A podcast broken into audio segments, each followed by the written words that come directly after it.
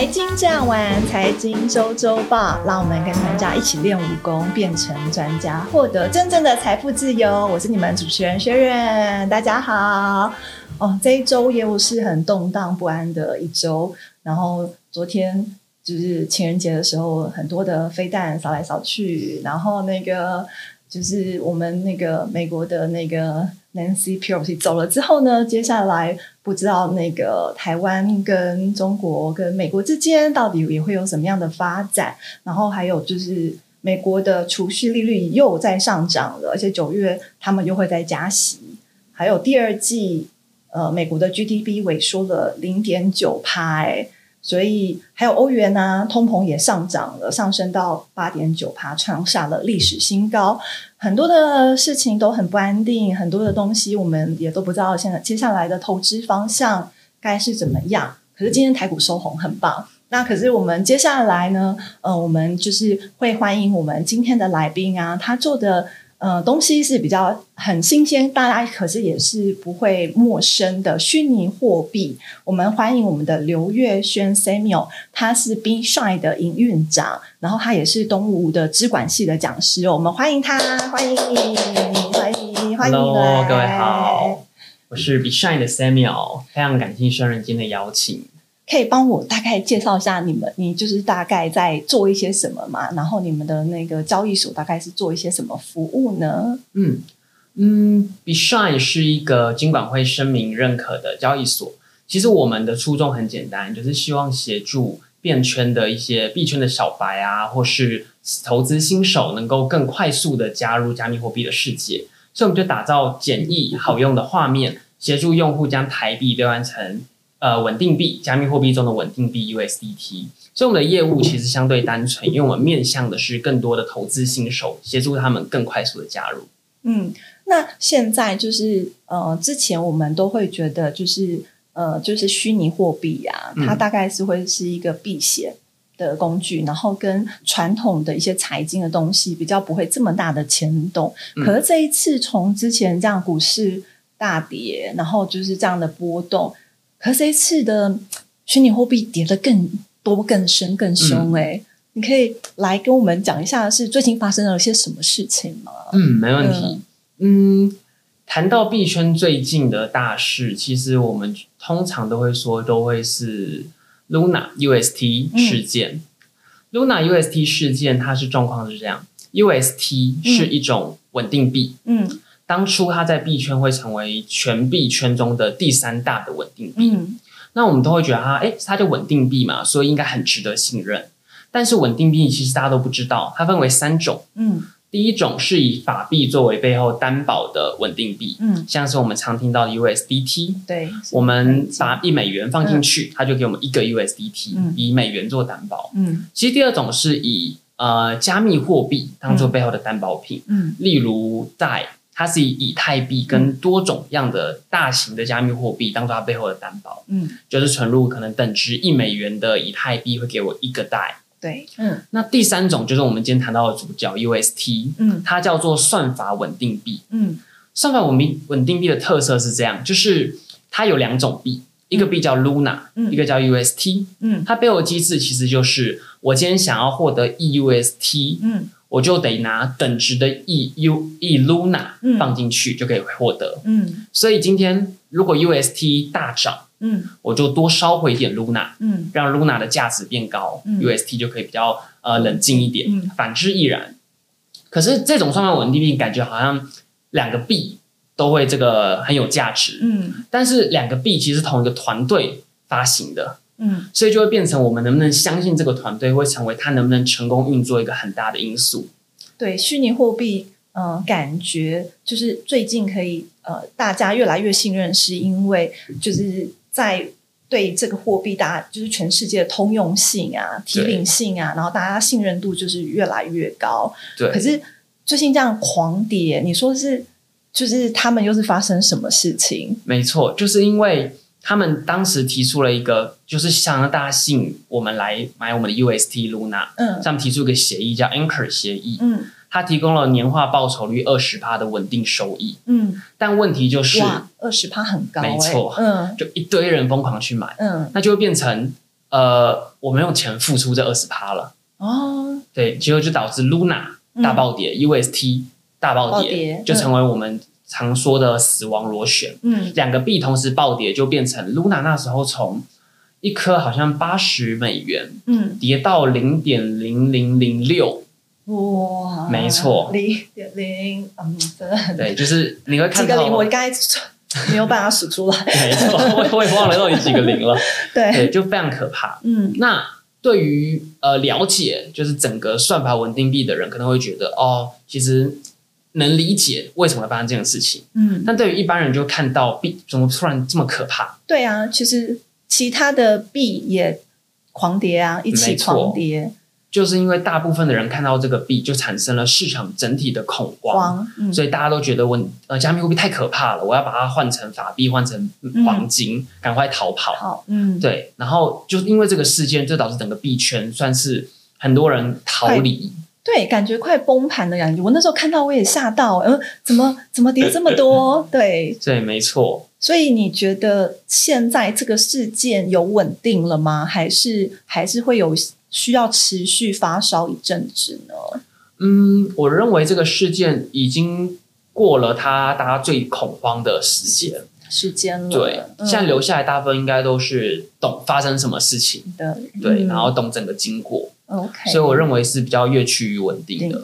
嗯嗯，然后我有想一个问题呀，就像呃，之前大家都会说，因为嗯，这阵子台海。就是台湾的海峡不是这么的稳定嘛？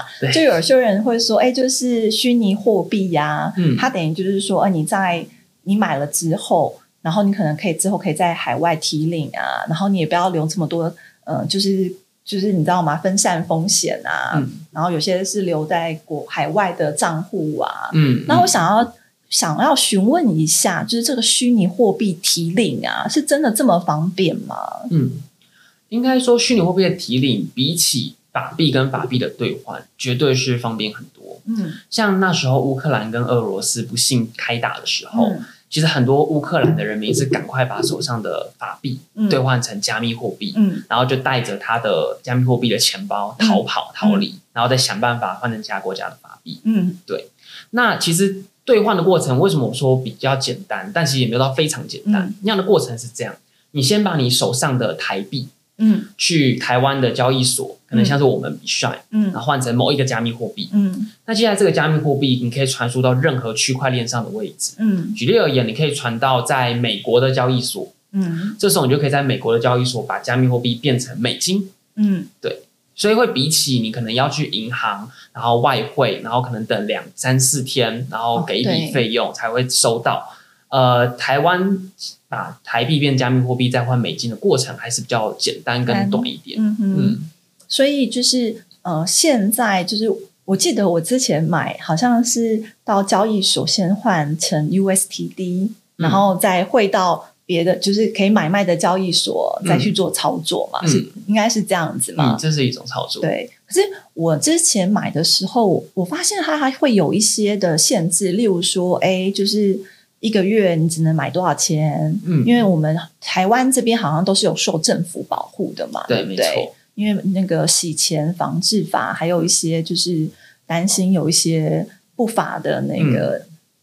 我还想之前我们有那个听说有那种交呃虚拟货币的提款机，嗯，那现在呢？嗯嗯，那些提款机还在吗？嗯。比特币提款机，嗯，现在基本上都被撤掉了，被撤掉了。现在能做的都是必须金管会声明认可的。那在国外呢？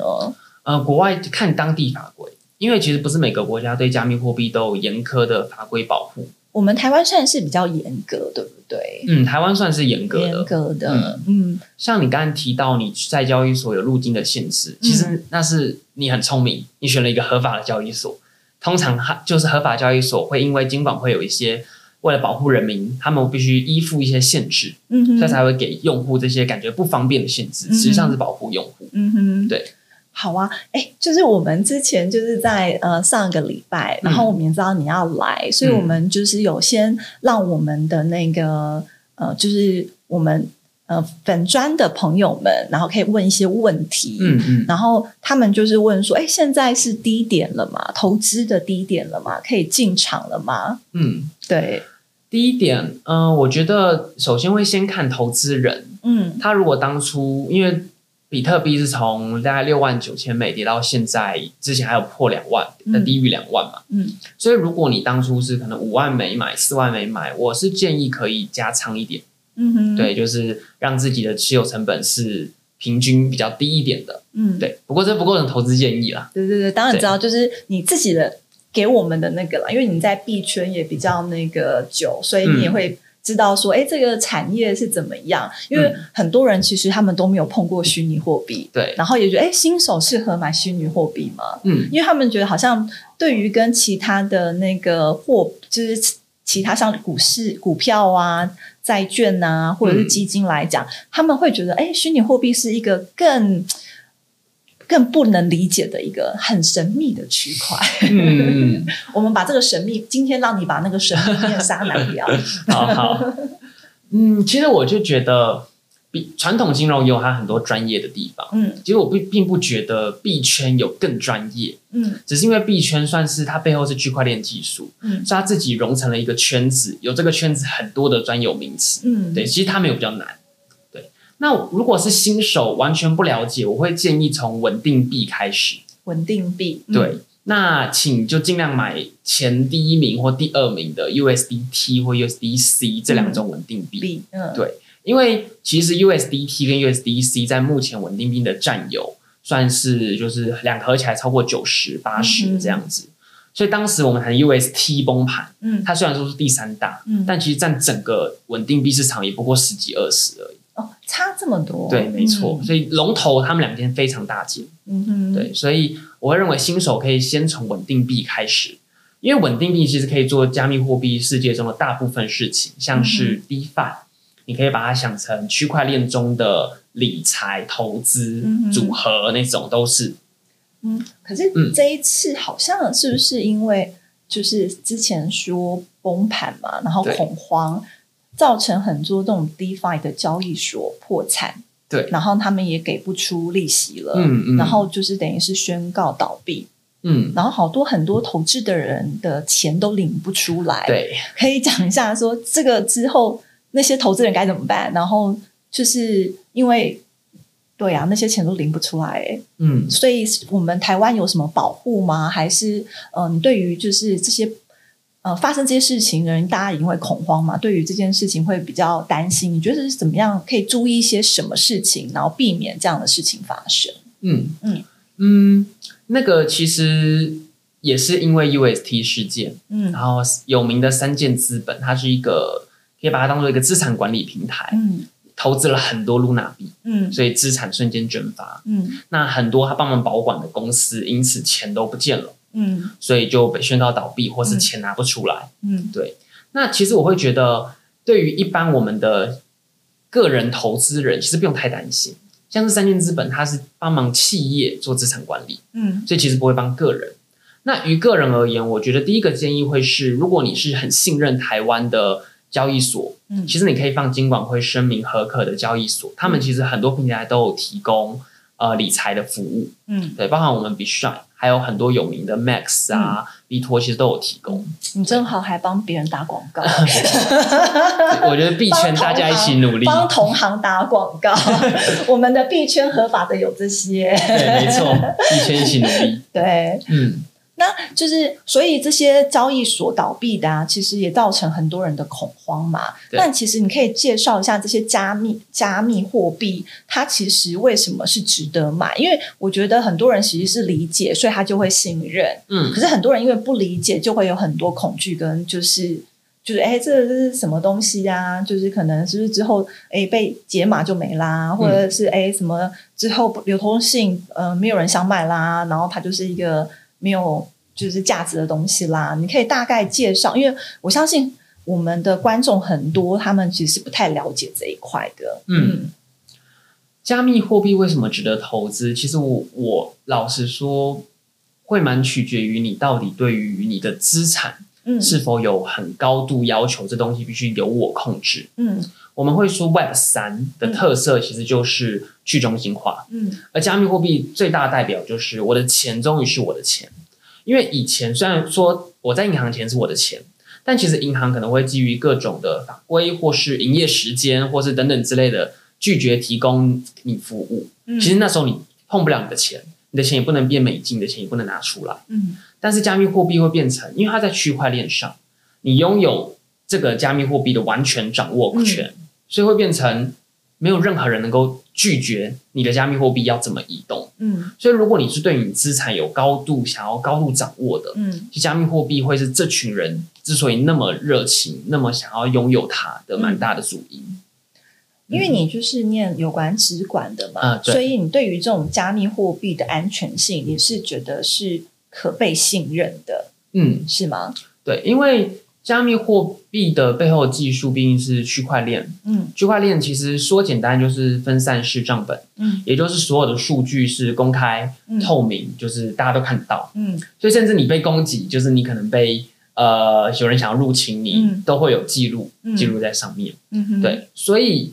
之所以我说安全，是因为呃，区块链也有分大的区块链，就是比较主流的，像以 Ethereum、以以太链，嗯，对，那有比较小一点、比较小型、刚新创的链，嗯，所以我会，其实我大部分的币都还是放在比较主流的链上，比较不会受到骇客的攻击。对，哎，就是，是因为我就是之前我大概投资之前，就是有人跟我介绍一下，就是有关呃比特币。嗯，他就说哦，以前就是他就是有一个人发明嘛，然后大家就是挖矿嘛，嗯，然后越挖越少，越挖越少，就越挖越难挖，所以它就越来越值钱。嗯，然后现在你可能要挖到一个就是要花多少的成本，所以他其实就是他就会跟我讲说哦，所以它是很保值的，因为它越来越难挖到了。你可以帮我们观众大概介绍一下这一块嘛？我觉得大家应该好像也都会蛮陌生，而且觉得很特别。为什么是挖矿？嗯，然后。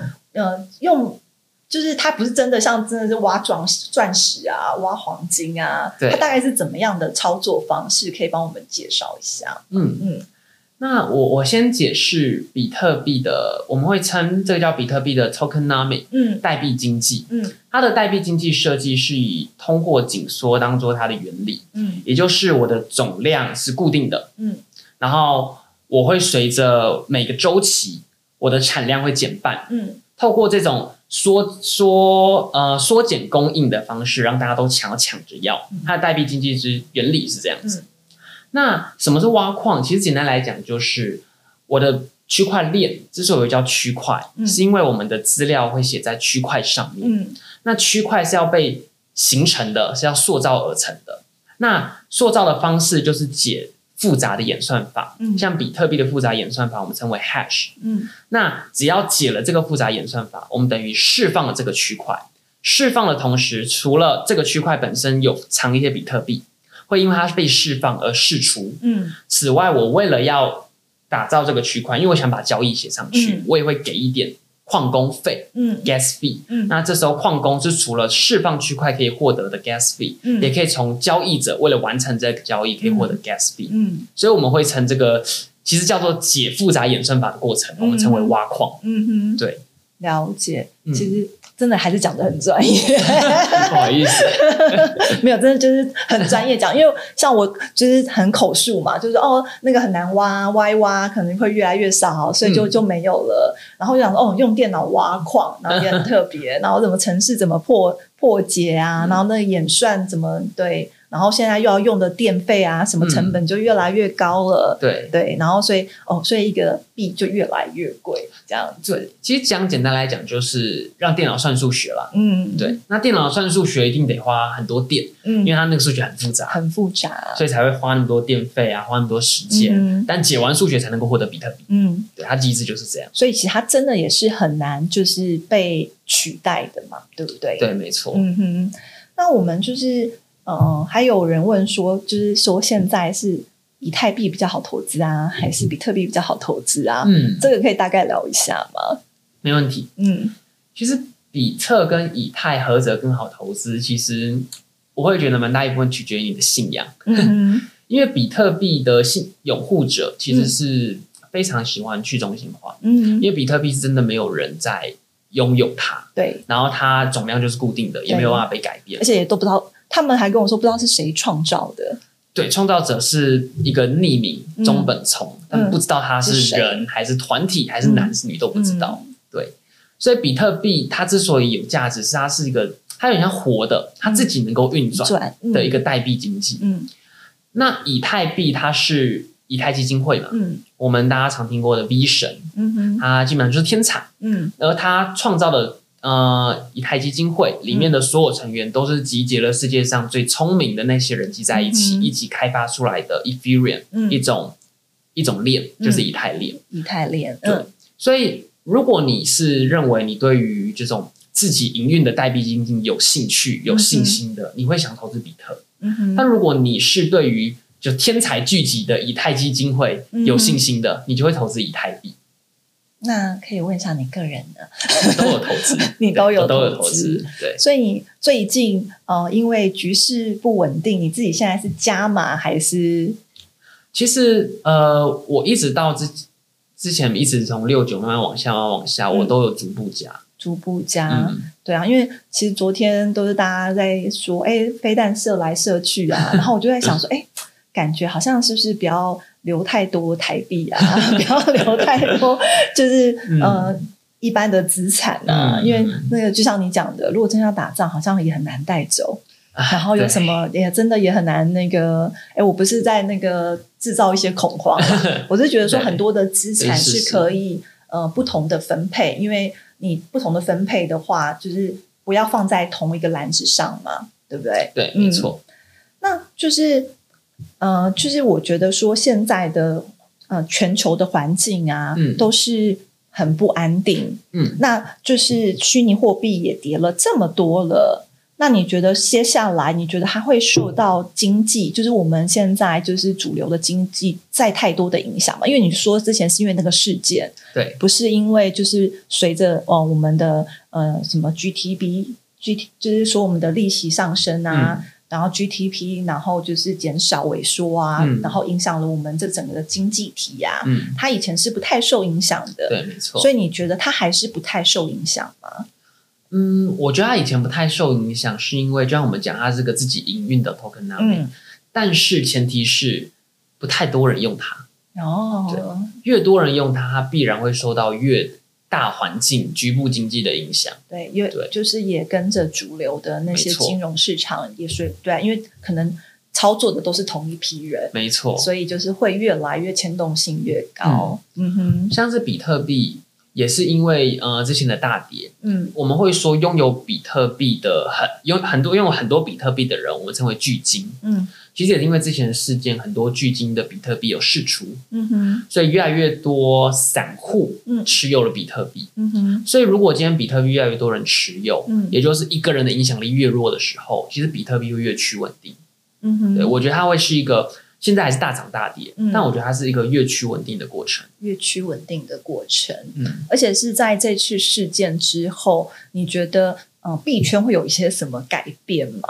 嗯，就是因为毕竟这是真的是很大的波动，哎，没错，嗯，呃，我们的确是有观察到有些长期持有加密货币的人，嗯，经过这次的恐慌，也会想把加密货币换掉，嗯，对。但我觉得这同时也代表会有更新一批的，因为老实说，现在加密货币的渗透率才六趴，嗯哼，全球有九十四趴人其实没有玩。嗯，所以其实如果这时候有更多一般的人没有玩过人进来，去分散加密货币的持有的钱包的时候，其实加密货币会越来越像一个成熟的经济体跟成熟的货币样子。嗯哼，嗯，所以嗯，就像你讲的，只有六趴的人在嗯做这个投资跟操作。对，所以可是他又感觉又是呃很容易变现的资产。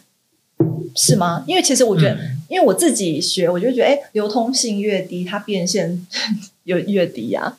可是它流，像你讲的，它只有六趴的，可是它又变现度又是高的，嗯，是是这样的意思吗？嗯，应该说，比起我们谈台的台币跟美金，嗯，它绝对没有那么容易变现，嗯，你还是得透过大型的交易所，嗯，或是跟个人之间的私下买卖，嗯哼，对。但是其实，在我们应该说我和我朋友其实会更希望我们能够直接用加密货币买实体的生活用品。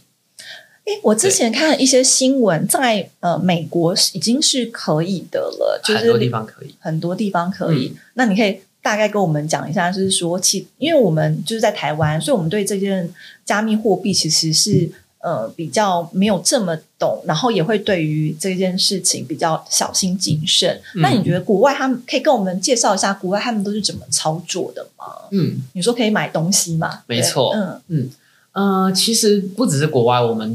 我们自己 B 站也在努力，嗯，我们现在有跟一间潮鞋品牌 Area O Two 合作，就是帮他们用加密货币可以买球鞋。嗯哼，对，其实国外的操作都蛮类似的。嗯哼，他们除了呃，大部分都是这样，就是收主流货币，比特币、以太币，然后以及会有稳定币，嗯哼，就是 USDT、USDC，因为。主流币跟 USDT 这种稳定币，它比较好确定它不会消失，所以对于一个商家而言，他可能本身没有投资，他也会勇敢的去收它。嗯，但我觉得它其实也是个慢慢慢的过程，因为于商家而言，他现在收到加密货币还没用。嗯，但如果今天加密货币可以去买面包、买饭、买水、买呃衣服，其实商家就没有急着必须把加密货币变成法币、变成美金、变成台币。嗯哼，对。所以国外操作其实先从主流币开始，然后慢慢推行，让更多商家可以应用。哎，那我想要问一下，因为其实如果我是商家啦，我也不担心。如果我的 UST 也是很好变成美金啊，对，那就是很容易的。其实我收我也不会担心，因为我知道是很容易变成美金。可是我现在会在意的是手续费啊。如果我收的是呃加密货币，那我要。转换成我真正拿到真的 cash 现金的话，嗯，它的手续费通常是怎么计算呢？嗯，手续费其实如果你是跟交易所，嗯，大部分交易所都会明定手续费，可能是零点零点五趴左右，嗯哼，对，然后就是会从你转换成你要的法定货币之前，就跟你抽这一小笔的费用，对。那如果你是私下跟人换，那就看你跟他怎么谈。私下跟人换，对，因为。像是我今天，我现在有手上有台币，但我想买加密货币，我可以跟交易所，我也可以跟你说，哎，我知道你有加密货币，然后你肯定是我朋友，嗯，那我就直接跟你买，然后可能算我便宜一点，然后然后我就直接转给你，对。可是你也要有一个平台可以收吧？对，因为其实加密货币的钱包很好取得，哦，对，就是呃随便就可以创造出来，所以很好拥有钱包的，对，很好。可以取得，因为我是需要 没有，因为我自己有开过户啦，嗯，就是要那个很多的步骤啊，然后要认证啊，你的身份啊，然后到这个交易所啊这样子，然后就是我朋友也跟我讲说，哦，你投资这个的话，其实他觉得最大的风险就是交易所倒闭，然后我就嗯倒闭，嗯，就可他就说哦，这是很难很难的事情，可最近又碰到倒闭，然后我就觉得嗯，就像。就是真的是那种不懂的人，因为我们在银行也有被那个政府保障嘛，会有保险。对，然后你可能在那个你买股票，对啊，也是政府会有一些对管制。那其实对于交易所倒闭，呃，你觉得说只是他因为呃之前服倒闭的交易所，你说他只是服服务企业嘛，嗯，没有服务个人。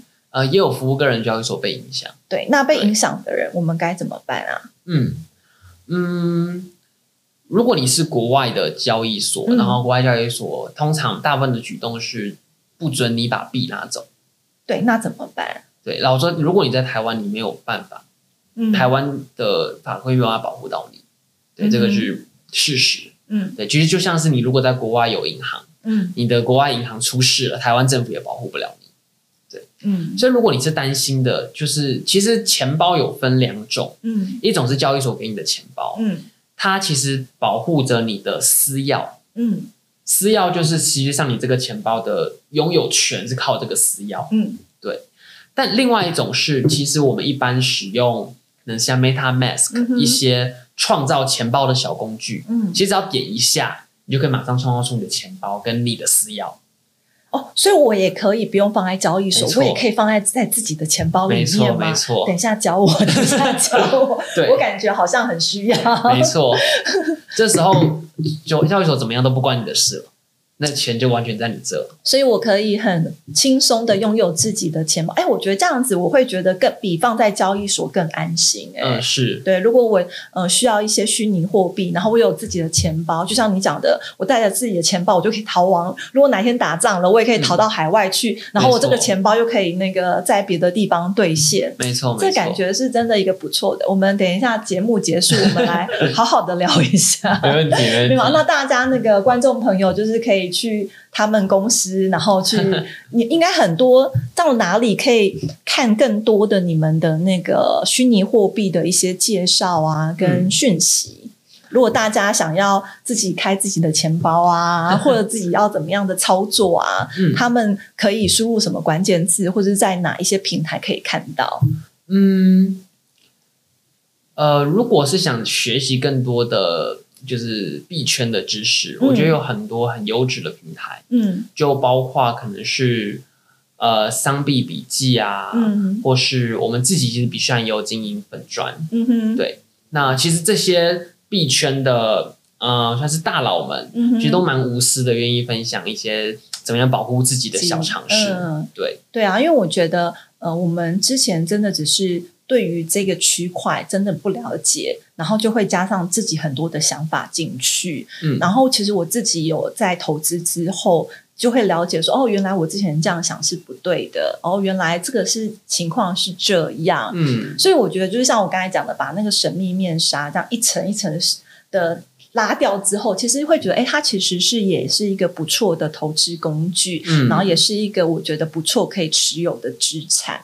那就当就是是看每一个人嘛，因为投资都要为自己负责嘛，然后投资都会有风险哦，观众朋友都要为自己负责。那就是我们今天节目也差不多了，然后就是嗯，就是我希望你可以帮我们做一个总结，就是我是一个新手。然后我觉得，哎，现在我想要投资一些呃加密货币呀，然后就是我想要做一些买卖。然后你觉得，哎，是我们现在的新手是可以从哪边开始？就像你刚才讲的嘛，买一些稳定币，他是不是要先去哪个交易所开户啊？然后做一些什么啊？然后是定，就是因为像我们以前就是正统投资，想买基金嘛，然后我就会说，哎，那就是。就是定额的持续，就是慢慢买嘛。嗯，那你觉得你他对于他们要投资这些加密货币，你要有什么给这些新手的建议呢？嗯嗯嗯，我的建议就是，如果你本身就有投资传统的金融，其实你不用害怕加密货币，因为你一定行得了，因为它没有很难。但如果你是从来没有投资过的人，然后或是你最近刚开始学习，我的建议就是你可以先。把台币可能是去我们的平台 b s h i n e 兑换成加密货币，嗯，然后你可以就先放着，嗯，你可以先去学，哎，我现在有 USDT，我可以干嘛？嗯，然后我建议是分散放，分散，嗯，对，因为其实我刚开始玩的时候，我也是，呃。每个地方就放一点点，可能放一百块、两百块，然后什么都玩过，嗯哼。对，然后可能大大部分应该都是赔的，因为都不懂那个规则。但老说才赔一两百块，对我来讲就还好，没什么就是当做一个学习。对，等你其实熟悉以后，你就会发现你会有自己的心得，嗯哼，然后你也会发现加密货币有它很有很魅力的地方，很有趣的地方，还有太多玩法，嗯哼，对。了解，嗯，就是很谢谢你今天来到我们节目现场。我们相信，就是接下来也会有很多，因为我们今天感觉是讲的比较粗浅，下次再欢迎你来跟我们讲更多有关币圈啊、区块链的操作啊，跟一些你们的科技，然后可以让我们这些小白们呢越来越懂这个投资，然后我们也可以让我们的资产更多的不同的分配。谢谢你，谢谢，谢谢你。